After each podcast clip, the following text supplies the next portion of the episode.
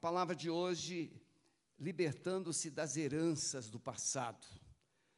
Nós vamos conhecer um pouco sobre as heranças e mas a minha preocupação hoje, o meu foco, meu propósito é exclusivo em fazer você entender como romper com as heranças.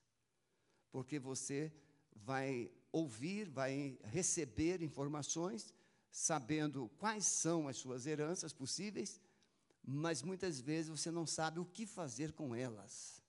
Como sair desses calabouços, desses traumas, dessas cadeias que têm dominado as famílias, os corações, as pessoas. O texto que nós vamos trabalhar como base, 1 Pedro, capítulo 1, 18, 19, sabendo que não foi com coisas corruptíveis, como prata e ouro, que fostes resgatados da vossa vã maneira de viver.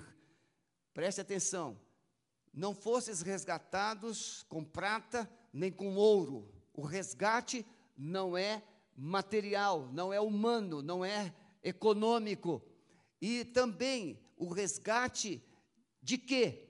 Das vãs maneiras as futilidades, os enganos que foram sendo vividos de geração a geração e chegou até você. Então, resgatada a vossa vã maneira de viver, que por tradição recebestes dos vossos pais, mas com o precioso sangue de Jesus, como de um cordeiro imaculado e incontaminado.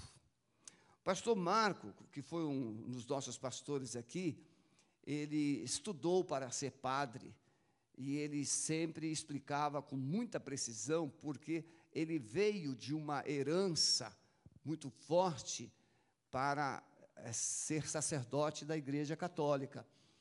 E ele explicava com propriedade por que, que as pessoas é, recebem, acreditam e permanecem em muitos ensinos que a Bíblia não ensina.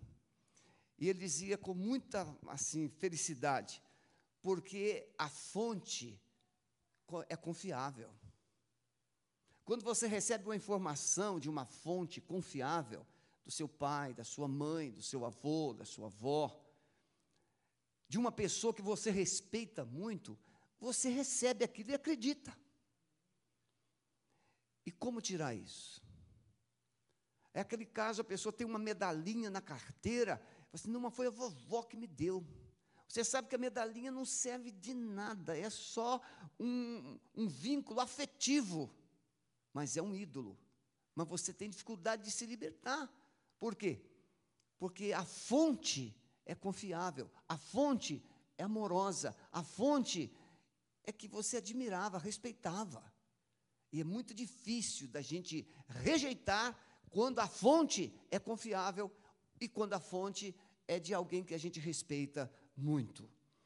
Então, entendendo isso, fica mais fácil da gente trabalhar com a verdade. Porque, veja, eu fui chamado para ajudar uma família que as duas filhas, a casada e a solteira, estavam com pensamentos de morte. E a família frequentando a igreja, e tomei conhecimento, me trouxeram as meninas. A solteira pensava em se jogar do prédio. A casada, a vida havia simplesmente perdido o significado. Chegando no gabinete, quando é que começou a apresentar esses sintomas? Ah, pastor, foi quando a minha nós estávamos viajando e a minha avó morreu. Quando nós chegamos fomos informados que a vovó tinha morrido, mas a gente, nós amávamos muito a vovó e falamos assim: não, vovó, a senhora não pode ir assim, só tem que voltar. E aí, toda, a partir daquela noite, todas as noites, a vovó voltava, sentava-se na cama do quarto delas e conversava com elas. A pergunta é: era a vovó que estava ali? Os mortos voltam? Ainda que você tenha recebido de uma fonte confiável, ainda que você tenha recebido de uma fonte que você respeita, o que é que a Bíblia diz? Aos homens está ordenado morrer uma só vez, e depois vem o juízo. Em Lucas, em Lucas 16, nós vamos aprender com a parábola do rico e Lázaro, que há um abismo e não há comunicação entre os mortos. Então, nós orientamos aquela família, a levamos a um processo de reconhecimento do erro, do engano, confessaram, pediram perdão, renunciaram àquela prática e a vovó nunca mais voltou. Então veja, são heranças que a família traz. Vamos tentar, com a graça de Deus, caminhar.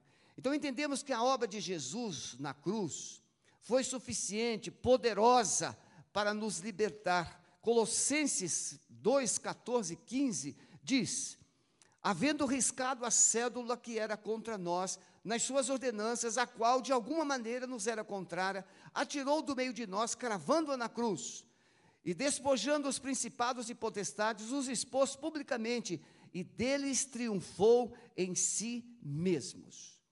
A obra de Jesus na cruz é suficiente e lá na cruz, Jesus riscou toda a nossa dívida, todo o nosso passado. Nós vamos aprender como é que essa dívida, esse passado, é colocado na cruz para ele ser riscado, para ele ser perdoado. Mas mesmo assim, com toda essa obra de Jesus, Satanás, ele trabalha para enganar e, e levar as pessoas a um processo de engano para que permaneçam presas, para que elas permaneçam aprisionadas nos seus traumas, nas suas feridas, nas suas práticas, nas suas religiosidades. Então, Satanás, ele sabe que a obra de Jesus na cruz é suficiente, mas ele vai colocar na sua mente algumas coisas, enganos, para que você não aceite, não acredite e não tome posse daquilo que Jesus Cristo fez. Gente, a obra de libertação é a coisa mais simples do mundo. A salvação em Cristo é a coisa mais simples. É tão simples que as pessoas ficam com dificuldade de acreditar que é verdade. Se você apertar o interruptor, a luz acende? Sim. Mas as pessoas têm dificuldade de crer que entregando as vidas a Jesus, elas são totalmente libertas. Por quê? Porque elas aprenderam que precisam fazer alguma coisa. É um legado, um legado de pecados que foram praticados, que serão herdados por sua descendência. São perseguições espirituais. Então, essas heranças que nós recebemos, elas atingem, primeiro, vida biológica, você, biologicamente, fisicamente falando, humanamente falando, você traz no seu corpo muitas coisas que foram vividas pelos seus ancestrais. A minha avó tinha osteoporose, eu também tenho. A minha avó tinha esse problema, eu também tenho. Na vida biológica, psicológica, muitas famílias que têm distúrbios emocionais. O filho tem, o neto tem, as pessoas vão essas, esses comportamentos, essas heranças vão se repetindo. Nós chamamos isso de perseguição espiritual. As transferências de comportamentos. E no mundo espiritual, a religiosidade ou a prática espiritual. Um exemplo bíblico está em Josué capítulo 7, quando nós encontramos o pecado de Acã. Acã era um hebreu que quando Deus mandou Josué destruir Jericó, mandou queimar tudo, ninguém pegar nada, mas o Acã pegou uma capa babilônica, pegou moedas, pegou ouro, pegou as coisas e escondeu na sua tenda. Esse pecado de Acã fez com que Israel, na guerra seguinte contra a cidade de Ai, Israel fosse derrotado. E aí Josué se humilha, ele busca Deus e Deus diz: Israel pecou. Mas quem é que pecou? Não foi só um israelita, o Acã. Mas Deus está dizendo: Israel pecou. O pecado de um israelita contaminou toda a nação. Muitas vezes você não entende. Ah, o meu avô fez isso, o que, que eu tenho a ver com isso? Vamos aprender. O pecado de um ancestral vai atingindo todas as gerações seguintes, vai contaminando, vai aprisionando, vai amaldiçoando todas as gerações seguintes. As, não é maldição hereditária, não. Isso aqui é transferência de legalidades. A palavra maldição, no original, vai significar o quê? Adicionar o mal. Então veja, a mãe diz assim: você é muito burra. A menina já tem dificuldades. A mãe adicionou mais uma. Você está entendendo? E essa criança absorve essa palavra. É maldição? Sim, ela adicionou algo pior do que já é. Mas o que é que a psicologia, o que é que a, a, a palavra de Deus vai nos ensinar? A criança, eu não consigo. Consegue sim, você foi feito por Deus, inteligente, você é capaz, você é mais do que vencedor, você é filho de Deus, você é amado, você é muito querido. Você consegue, claro que consegue. Você acha? Muitas vezes, a mente ela é um arquivo de comportamentos, de palavras, de emoções que foram transferidas na jornada da vida. Então vamos trabalhar alguns pecados ou algumas práticas, algumas heranças para que você possa entender. Então vamos entender que o legado, a herança tem causas. Você não herdou isso gratuitamente. Deus não olhou assim e falou assim: Isso aqui eu vou botar sofrimento nele. Não. Tem uma causa. Uma porta foi aberta. Uma escolha foi feita. Uma atitude. Ou uma omissão. Pecados dos pais. Mateus 27, 24. O texto aqui vai dizer o quê? Jesus está sendo julgado e Pilatos quer absolver Jesus, quer soltar Jesus, mas os judeus disseram o quê? Não, ele seja crucificado. Mas que mal fez ele? E Pilatos tentou, não conseguiu, lavou as mãos e disse: Ó, então seja com vocês. E os judeus disseram assim: o pecado, seja o sangue dele sobre nós e sobre os nossos filhos. Segundo alguns estudiosos, essa palavra dos judeus, diante do julgamento, condenação e morte de Jesus, acarretou na grande, é, na, nas mortes do Holocausto. Seis milhões de judeus foram mortos. O sangue dele caia sobre nós. Jerusalém foi destruída logo depois. No ano 70, Jerusalém foi destruída totalmente aproximadamente 100 mil pessoas foram mortas. O templo foi destruído, o sangue foi derramado. Quando Jesus faz o sermão profético sobre Jerusalém e chora sobre Jerusalém, ele diz assim: ai das grávidas, que isso não aconteça no inverno. Por quê? Porque os romanos vieram, cercaram Jerusalém, destruíram tudo, queimaram tudo. O sangue seja sobre nós e sobre os nossos filhos. O sangue foi sobre eles. E durante anos, anos, anos, sobre os seus descendentes. Quebra de alianças, está falando aqui de casamento. Malaquias, no capítulo 2, verso 16. Porque o Senhor, o Deus de Israel, diz que aborrece o repúdio. O repúdio aqui é divórcio. Aquele que encobre a violência com a sua veste, diz o Senhor dos exércitos, Portanto, guardai-vos em vosso espírito que não sejais desleais. Aqui a deslealdade conjugal. A mulher casada, diz Paulo aos Coríntios, primeira carta, capítulo 7, 39.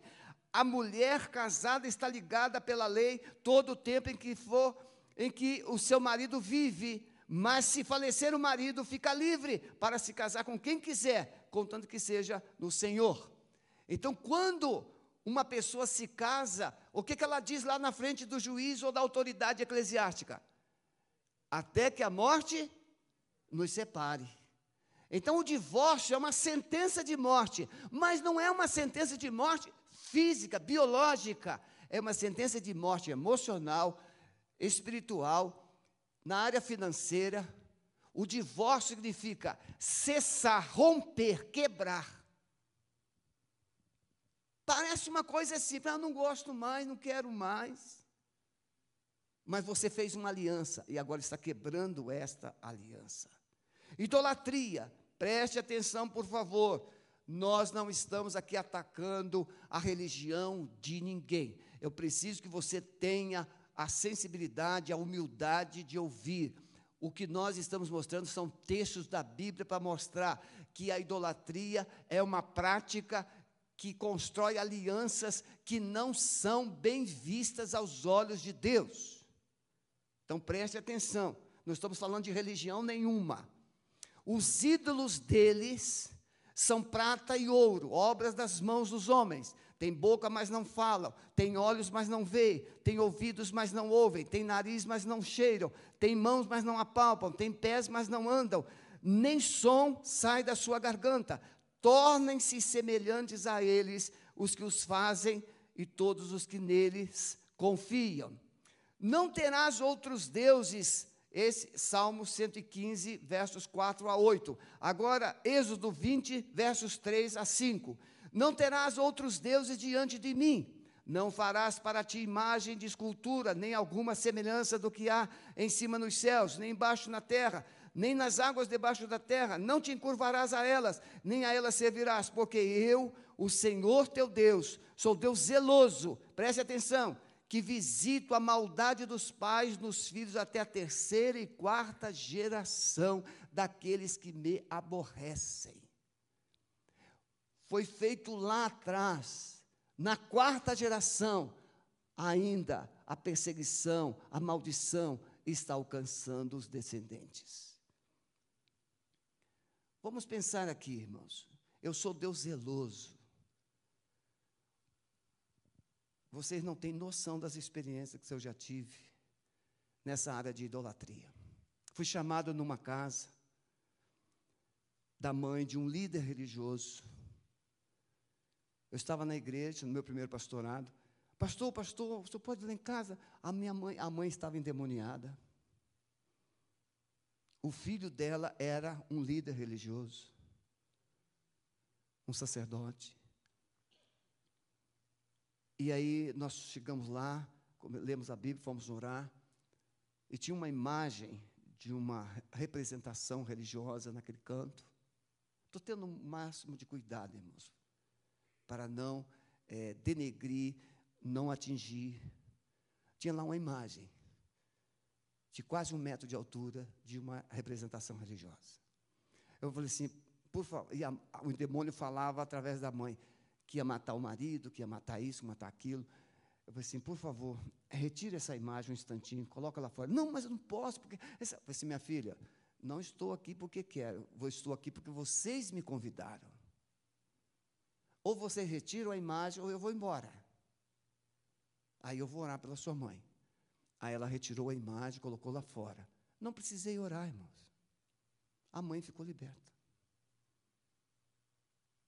Quando eu saí no quintal, tinha duas crianças.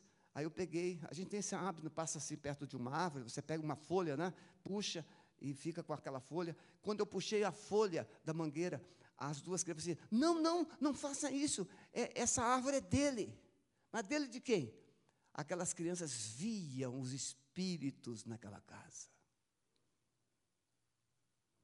Por trás de cada imagem tem uma representação espiritual que traz uma legalidade. Eu fui chamado numa casa que a, a, a moça estava endemoniada há três dias. Desde o dia 31, isso é, já era segundo dia do ano 2 de janeiro. E a, fui lá e orava, o demônio ficava da metade do corpo para cima, depois ficava da metade do corpo para baixo, aquela confusão. Eu falei assim: ó, tem alguma coisa errada aqui. que, que vocês colocaram no corpo dela, na roupa dela?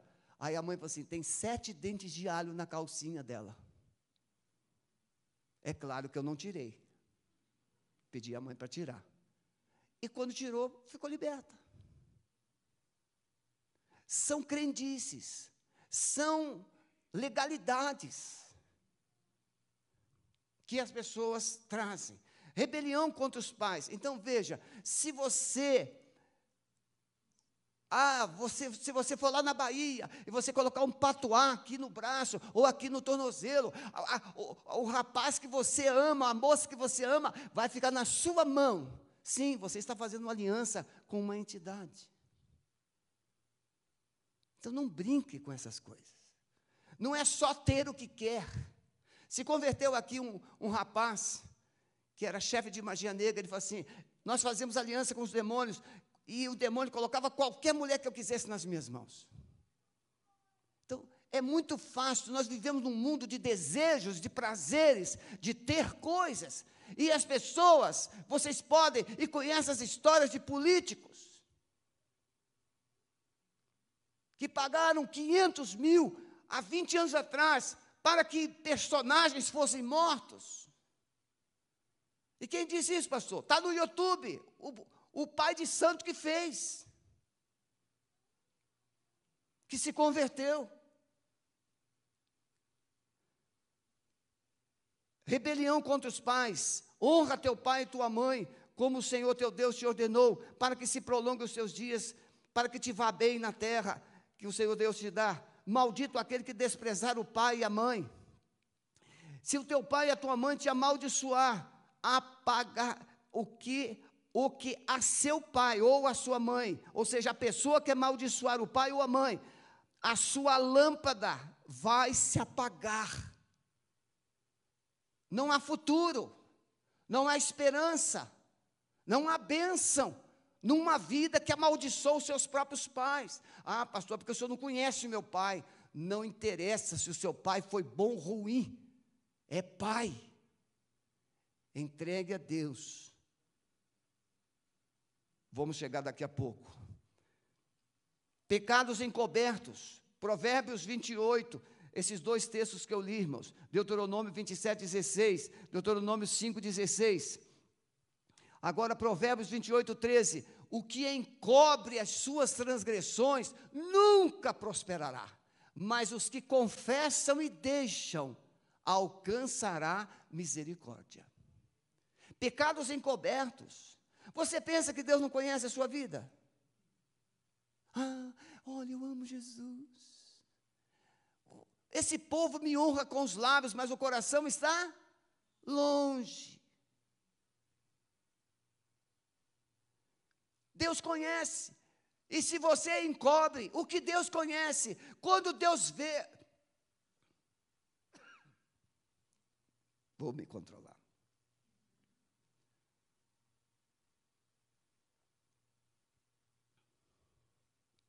Deus olha. Deus olha para você. Ele vê um pecado. O que, que Deus está esperando? Que você se arrependa, confesse e abandone porque Ele é longânimo. O que Deus mais quer é te perdoar. Mas se você encobre, perdão, se você encobre pensando que vai enganar, não, você está apenas se autocondenando. Falta de perdão. Essa aqui é uma das áreas mais terríveis. Amargura. Amargura, já foi dito, está escrito, é como tomar um copo de veneno e ficar assim, vai morrer, vai morrer. Não, quem morre é quem toma o veneno. Mas Jesus ensina em Mateus 6, 14, 15 e em Mateus 18 que o perdão liberta, é quem perdoa, não é quem recebe o perdão. Veja, uma pessoa te feriu, uma pessoa te machucou, uma pessoa te humilhou, uma pessoa abusou de você, e aí você fala assim: não, ele me fez mal. O mal não está no outro, o mal está em quem foi ferido, que foi machucado, que foi humilhado, que foi pisado. Mas se você decide perdoar essa pessoa, o mal que está em você vai para aquele que feriu. E você é liberto. Porque Jesus diz assim: porque se não perdoardes, o vosso Pai Celestial não vos perdoará. Mateus 18, 32 a 35. E Hebreus 12, 14, 15 diz assim: Segui a paz com todos e a santificação, sem a qual ninguém verá o Senhor, tendo cuidado que ninguém se prive da graça de Deus. A referência aqui é Isaú. Isaú sonegou a bênção, Isaú desprezou a bênção, e depois ele quis a bênção de volta, e não teve mais chance. A graça de Deus foi perdida, ele desprezou palavras de maldição proferidas. Aqui Josué está falando, quando Jericó é destruída, ele fala assim: olha, aquele que construiu os alicerces, o filho primogênito morrerá, e aquele que colocar as portas, o filho caçula vai morrer. E isso aconteceu. Josué capítulo 6, 26 e 1 Reis 16, 34. Feitiçarias, Deuteronômio capítulo 18, 10 a 12. Entre ti não achará quem faça passar pelo fogo seu filho e sua filha, nem adivinhador, nem prognosticador, nem agoreiro, nem feiticeiro, nem encantador, nem encantamentos, nem quem consulte um espírito adivinhante, nem mágico, nem quem consulte os mortos, pois todo aquele que faz tal coisa é abominação ao Senhor. Herança quando, pois, algum homem em, ou mulher em si tiver um espírito de adivinho, ou for encantador, certamente morrerá. Suicídios e homicídios. Aqui a base está em Caim e Abel. Caim mata Abel, e Deus vai dizer para ele que a terra reclama o sangue, e a terra é amaldiçoada, a, Caim é amaldiçoado, ele se torna um vagabundo, ele se torna uma pessoa andarilha. Muitas vezes a gente vai conversar com uma pessoa, Fala assim, pastor, minha vida não prospera, pastor, minha família não prospera, pastor, quando eu estou lá no emprego, estou perto da promoção, e quando chega a minha vez, outro, outro é promovido, a minha vida parece que me coloca para trás. Suicídio é interromper o processo da vida. Homicídio é interromper o processo da vida. Processos interrompidos não é só quando você mata. Eu vou falar de aborto agora é quando você tira a vida, você está também, também tirando os sonhos da sua vida. Muita legalidade, heranças, aborto. Você anote, Levítico 18, 20, 21.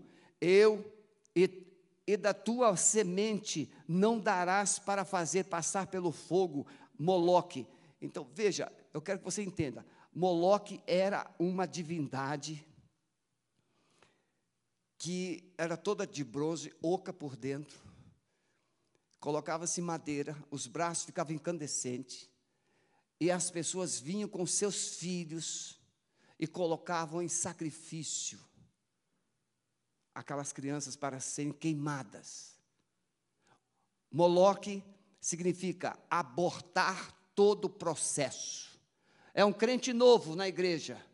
Ele está começando na fé. Moloque quer roubar a sua fé, quer destruir seu crescimento espiritual, quer fazê-lo parar de crer em Jesus, quer tirá-lo da igreja. Moloque faz isso no mundo espiritual, mas Moloque também destrói os sonhos da família. Famílias, os filhos não mais têm uma vida de alegria, de conquista. Veja, um aborto transforma o útero em um, uma sepultura. E o filho que vai nascer, vai nascer na sepultura do irmão. Precisa ser confessado, precisa ser colocado diante de Deus. Nós vamos aprender isso também. Dirás, pois, a Israel, Levítico 20, verso 2: Qualquer que dos filhos de Israel, dos estrangeiros que peregrinarem em Israel, der a sua semente a Moloque, certamente morrerá. Segundo Reis 23, 10, também profanou a Tofete, que está no vale dos filhos de Inom. para que ninguém fosse passar seu filho ou sua filha pelo fogo de Moloque. Jeremias 32, 35, e edificaram os altos a Baal, e então no vale do filho de Non, para fazerem passar os seus filhos e suas filhas para, pelo fogo a Moloque, o que nunca ordenei. Então, quando você fala de Moloque, e aí o Estevão vai fazer um sermão lá em Atos 7, e ele vai citar isso aqui. Vocês foram fiéis o tempo todo durante o deserto? Não. Vocês construíram um tabernáculo a Moloque, sacrificando os vossos filhos. Furtos e roubos. Zacarias 5, 3, 4 vai dizer que Deus manda a maldição na casa do ladrão na casa do sonegador, perversão sexual, Gênesis 19, 36, 38, as duas filhas, quando Deus destrói Sodoma e Gomorra, Ló sai com as suas duas filhas, e essas duas filhas embriagam o pai, fazem sexo com o próprio pai, e ali nascem duas nações, nações pervertidas. 1 Coríntios 6, 15 e 16. Não sabeis vós que o vosso corpo são membros, os vossos corpos são membros do, de Cristo? Tomarei, pois, os membros de Cristo e falo-ei membros de uma meretriz? Não, por certo. Ou não sabeis que os que se ajunta com a meretriz façam um corpo com ela? Porque serão, disse, dois, uma só carne. Quando um homem e uma mulher, seja casal, seja adúltero, seja fornicário, seja o que for, quando se faz sexo, os dois se tornam uma só carne. Tenta descolar uma folha vermelha de uma folha preta. Um pouquinho do preto vai ficar no vermelho e um pouquinho do vermelho vai ficar no preto. Assim também, quando a pessoa se envolve na sexualidade pervertida, parte da pessoa fica na outra. E as maldições vão sendo transferidas, legalidades. Tem que haver desligamentos, confissões. Meus queridos, entenderam até aqui, irmãos? Então veja, essas leituras todas que eu fiz são as causas das heranças. O que vem dos seus ancestrais não, não veio porque você é ruim, não veio porque você é, não merece ser feliz. Essas coisas vieram porque lá atrás alguém praticou isso. E essas práticas canalizaram maldições para a geração atual. Ah, pastor, mas o que é que eu tenho a ver com isso? Pastor Alves deu uma pincelada do, na sexta-feira passada sobre a lei da herança e a lei da responsabilidade. Vamos aprender. Esta é a mensagem que dele ouvimos: que Deus é luz e não há nele trevas nenhuma. Se dissermos que temos comunhão com Ele e andarmos nas trevas, mentimos e não praticamos a verdade. Isso está em 1 João 1, versos 5 a 9. Mas se andarmos na luz, como Ele na luz está, temos comunhão uns com os outros, e o sangue de Jesus Cristo, seu Filho, nos purifica de todo o pecado. Se dissermos que não temos pecado, enganamos-nos a nós mesmos, e se não há, e se e não há verdade em nós, mas se confessarmos os nossos pecados, Ele é fiel e justo para nos perdoar os pecados e nos purificar de toda injustiça. Muito bem, os seus ancestrais viveram essas práticas, viveram essa crença, viveram esses princípios, viveram esses valores. Então agora você conhece o Evangelho, você conhece a verdade. O que é que você vai fazer com o seu passado e o que é que você vai fazer com a verdade do Evangelho? Ele diz: se confessarmos os nossos pecados, Ele é fiel, Ele é justo para nos perdoar os pecados e nos purificar de toda injustiça. Toda injustiça dos nossos antepassados precisam ser confessadas, precisam ser colocadas na cruz, precisam ser renunciadas, para que haja então o quê? Uma interrupção, porque a cruz é um novo tempo, um novo ciclo, mas você precisa colocar o seu passado na cruz de Jesus. A lei da responsabilidade. O pastor Cote ensina e nós aprendemos com ele. Não é um ensino nosso, gente, nós aprendemos sempre com alguém. Não é o que fizeram com você que vai determinar se a sua vida será boa ou ruim, mas o que você vai fazer com aquilo que fizeram. Por exemplo, alguém mentiu contra você. E essa mentira trouxe danos, trouxe vergonha, trouxe perdas. O que, que você vai fazer com essa calúnia? É que vai determinar. Alguém abusou de você. Alguém humilhou você. O que, que você vai fazer com essa humilhação? Não, vai ter que pagar, ele vai ver, ele, ele vai ter que. Ele... Pois é. Aí continua carregando essa dor. O que você vai fazer com aquilo que fizeram com você?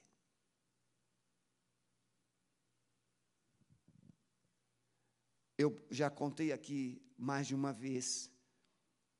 Eu, Sueli e Esther, uma equipe nossa, nós estávamos em Portugal e lá na Ilha dos Açores foi trazida uma mulher para um processo de aconselhamento e essa mulher tinha sido abusada pelos cinco irmãos. Aquela mulher tinha um ódio mortal. E nós, no aconselhamento, nós mostramos para ela que ela precisava liberar perdão para aqueles pais, porque a mãe foi omissa, a mãe foi conivente. E perdoar aqueles irmãos.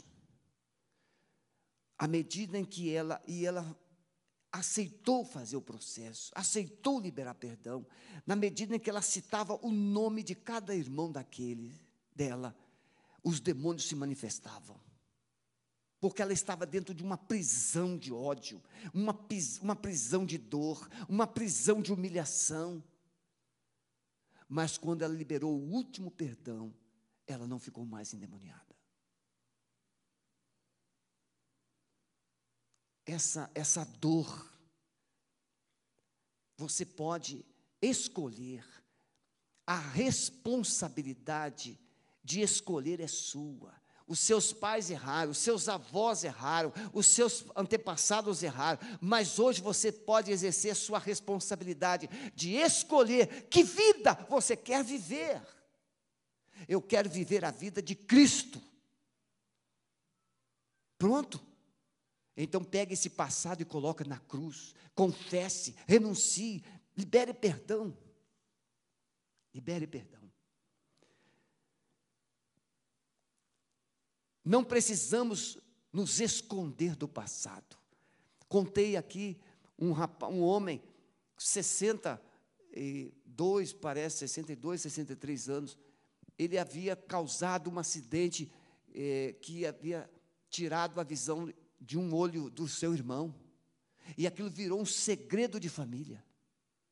Mas quando ele conheceu Jesus, ele reuniu a família e ele não, eu preciso te dizer, meu irmão, você é cego dessa vista porque eu, a mãe, para!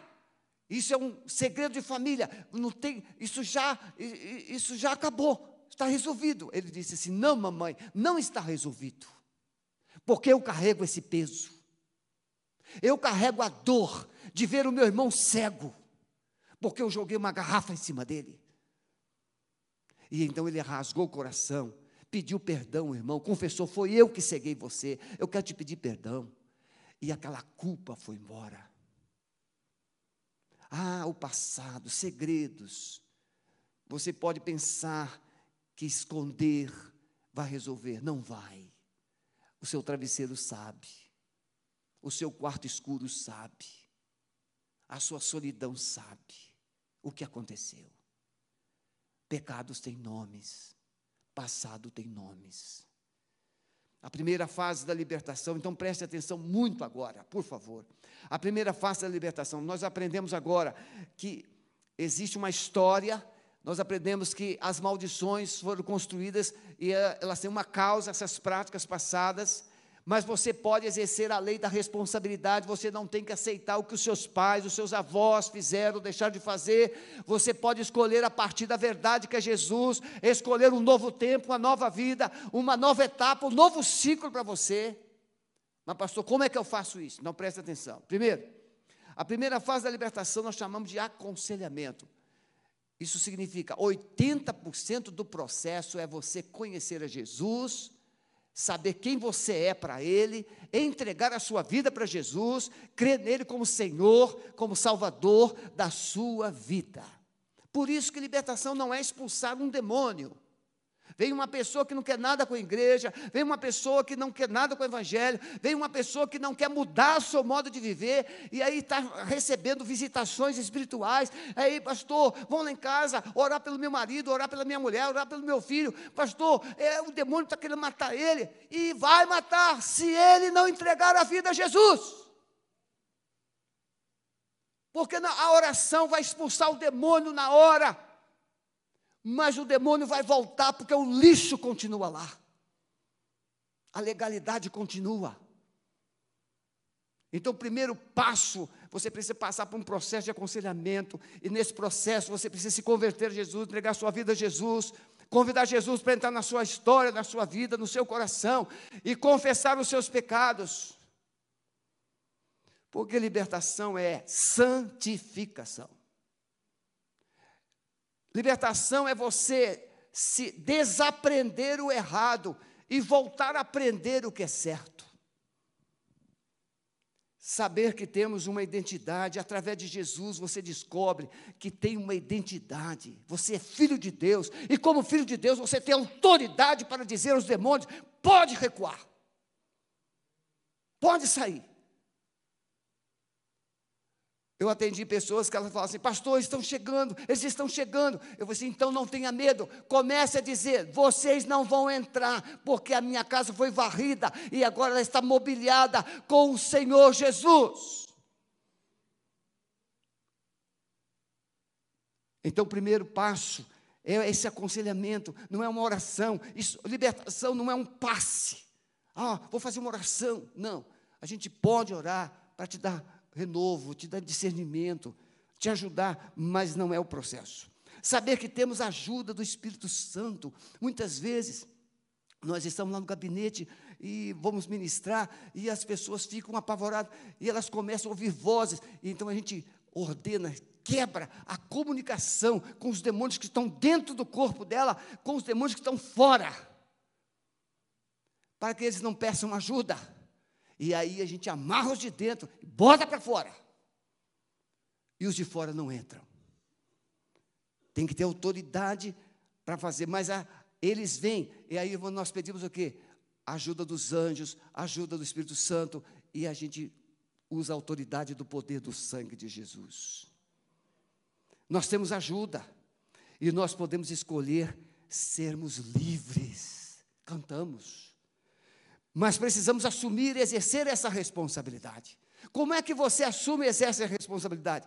Confessando os pecados. Se andarmos na luz como Ele na luz está, temos comunhão uns com os outros, e o sangue de Jesus nos purifica de todo pecado.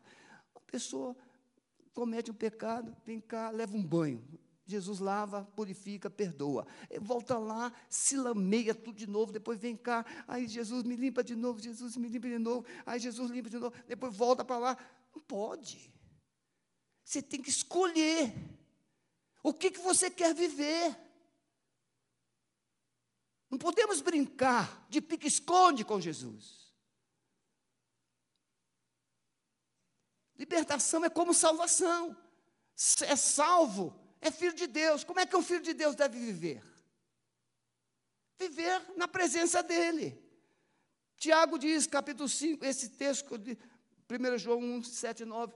Tiago 5, 16: Confessai as vossas culpas uns aos outros e orai uns pelos outros, para que sareis. No aconselhamento, a pessoa vem e conta a sua dor confessando. E no aconselhamento, o conselheiro vai, junto com a pessoa, orar e levar aquela dor até a cruz. E vai orar, ungir, para que ela seja sarada. Por quê? Porque a legalidade que os demônios têm é aquela ferida. Quantas mulheres nunca conseguiram viver uma vida sexual no casamento saudável por causa de um trauma antes do casamento? Feridas. A culpa não é dela, não é do marido. Estão na ignorância.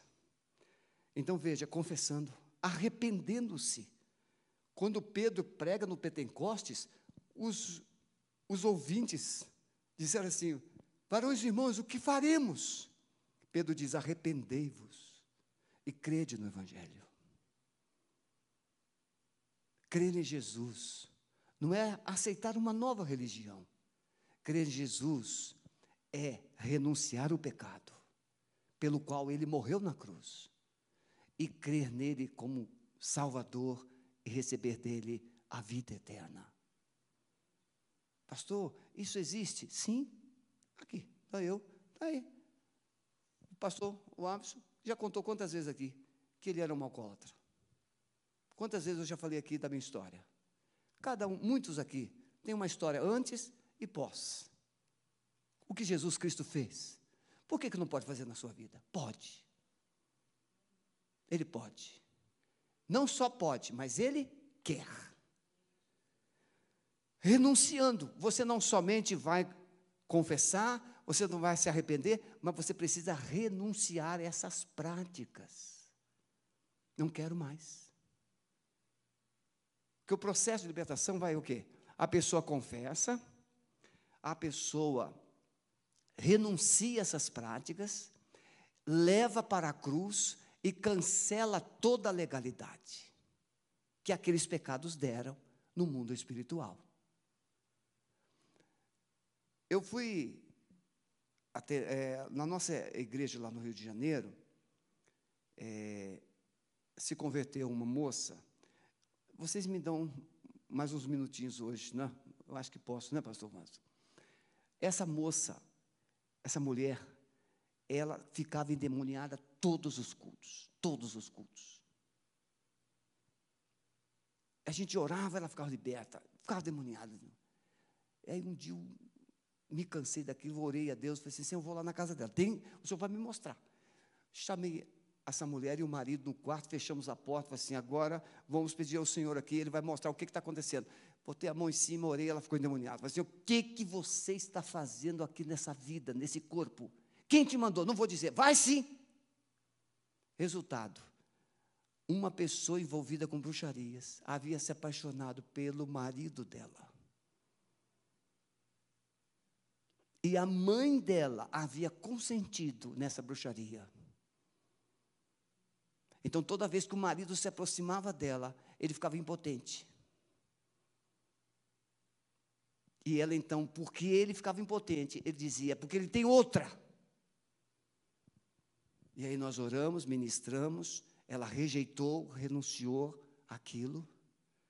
Oramos, falamos assim: olha, hoje vocês vão ter uma lua de mel. E no dia seguinte eu estava curioso, para saber como é que foi. E eles não me ligaram, então eu liguei. E a resposta foi positiva. Tinha sido muito bom. Então veja, essa bagunça, essas legalidades, e por que, que funciona para alguns? Porque você está sem cobertura, está sem Jesus, está vivendo debaixo de um jugo maligno. Terminando, entender que a liberdade exigirá um esforço pessoal e confrontação nas áreas do cativeiro. Maturidade espiritual. Não haverá liberdade, não haverá libertação numa pessoa imatura. O que, que o imaturo pensa? Como é que ele age? Ele quer uma coisa hoje, quer outra coisa amanhã. Não, libertação exige maturidade. Você precisa decidir quem é, decidir onde quer chegar, decidir como quer viver. Filho imaturo é aquele filho que recebeu tudo pronto. E ele acha que a vida vai circular em volta dele. Não. Você tem que amadurecer na fé, se fortalecer em Deus. Eu quero finalizar mostrando um, um fato bíblico: a mulher curvada. Jesus diz assim: olha, há 18 anos ela está prisioneira de Satanás. Jesus diz que o seu cativeiro, que a sua história tem um ponto de partida, tem um lugar que começou, tem um fato que aconteceu. Alguma coisa aconteceu na sua história que abriu uma brecha de cativeiro. É a herança. Jesus disse que aquela mulher estava assim há 18 anos. O que é que aconteceu com aquela mulher há 18 anos atrás? Não sabemos. Mas uma coisa sabemos, ela estava prisioneira de Satanás. E quais foram as consequências? Ela andava o quê? Curvada. Uma mulher sem esperança, uma mulher sem alegria, uma mulher sem futuro. Então, como resolver? Jesus vai mostrar o que você precisa fazer.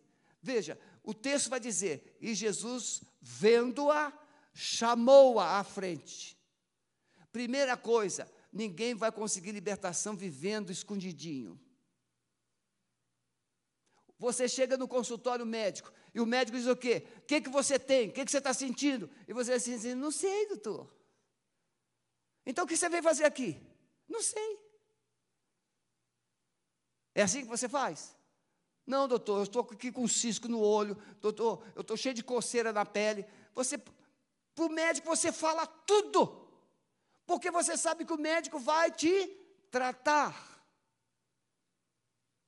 A moça, a mulher vai na ginecologista, ninguém tem vergonha.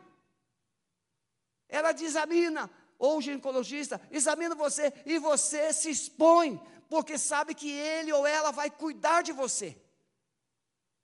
Então Jesus chama aquela mulher à frente se você quer libertação, se você quer vencer o jugo, se você quer sair das heranças do passado, você precisa rasgar o coração, se expor para Deus, dizer, dar nomes à sua dor.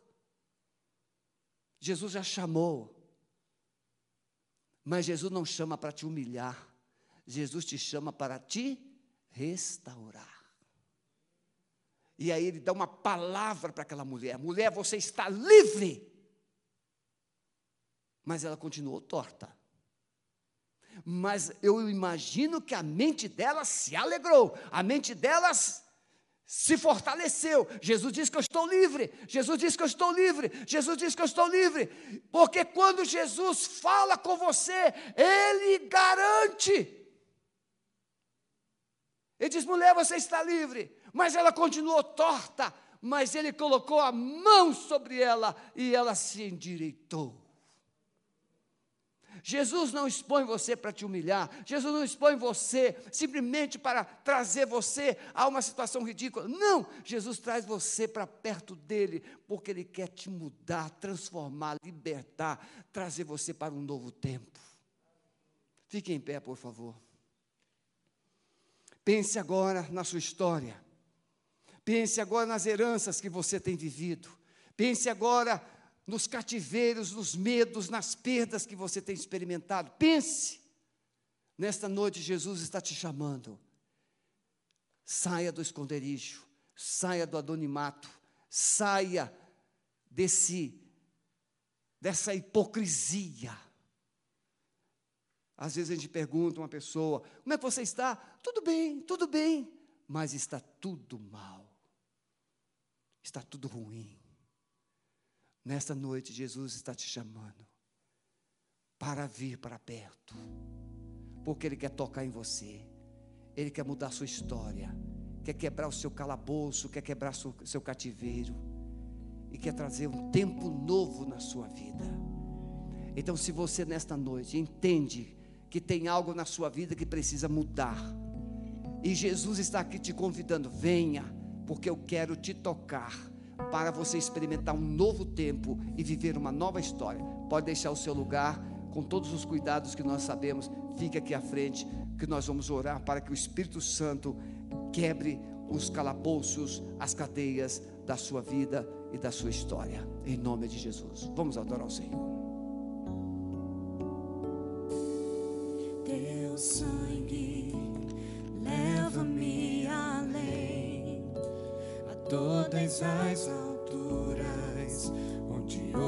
Tua voz. Fala de tua justiça. Ele conhece você. Pela minha vida. Ele sabe. Jesus, é Pode vir. Deixe o seu lugar. Aleluia.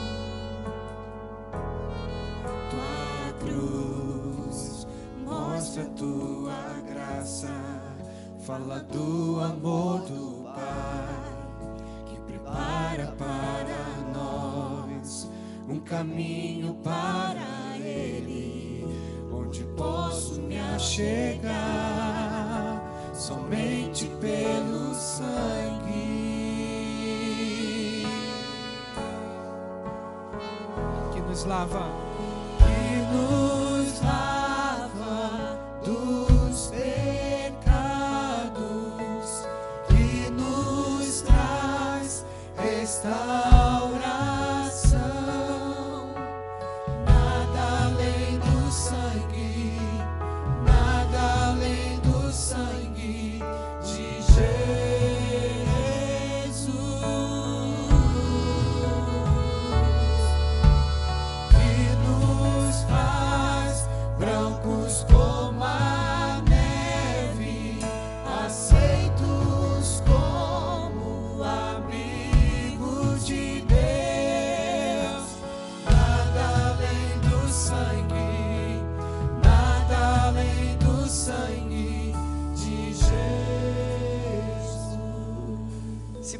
quiser, repete assim comigo: Senhor Jesus, aqui está a minha vida e o meu passado, todos os meus cativeiros, meus medos, minhas dores, as minhas perdas.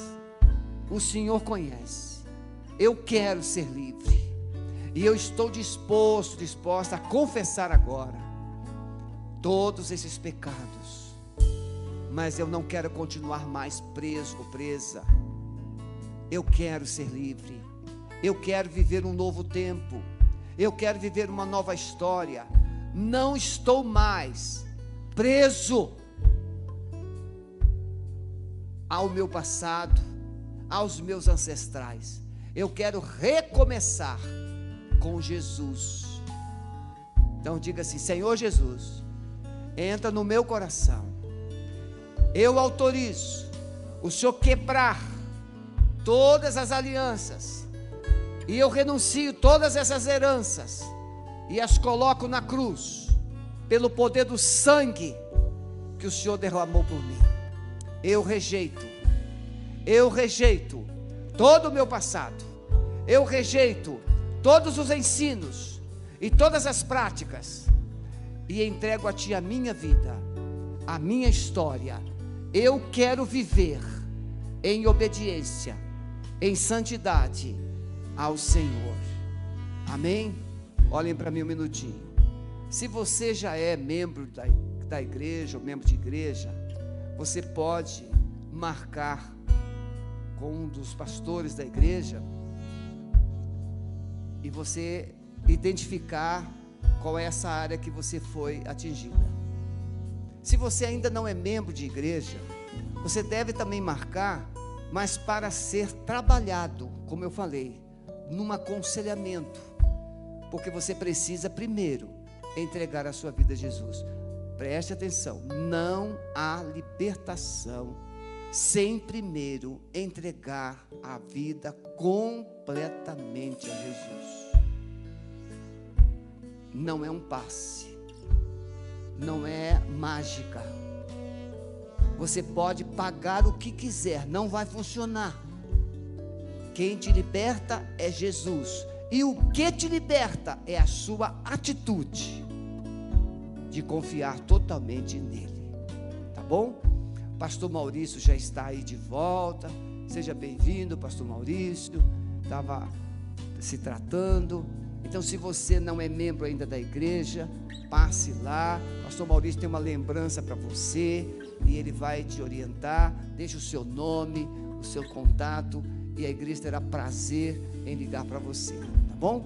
Pode voltar para o seu lugar. Deus abençoe. Pastor Waves virá para fazer o encaminhamento do encerramento. Deus abençoe a todos.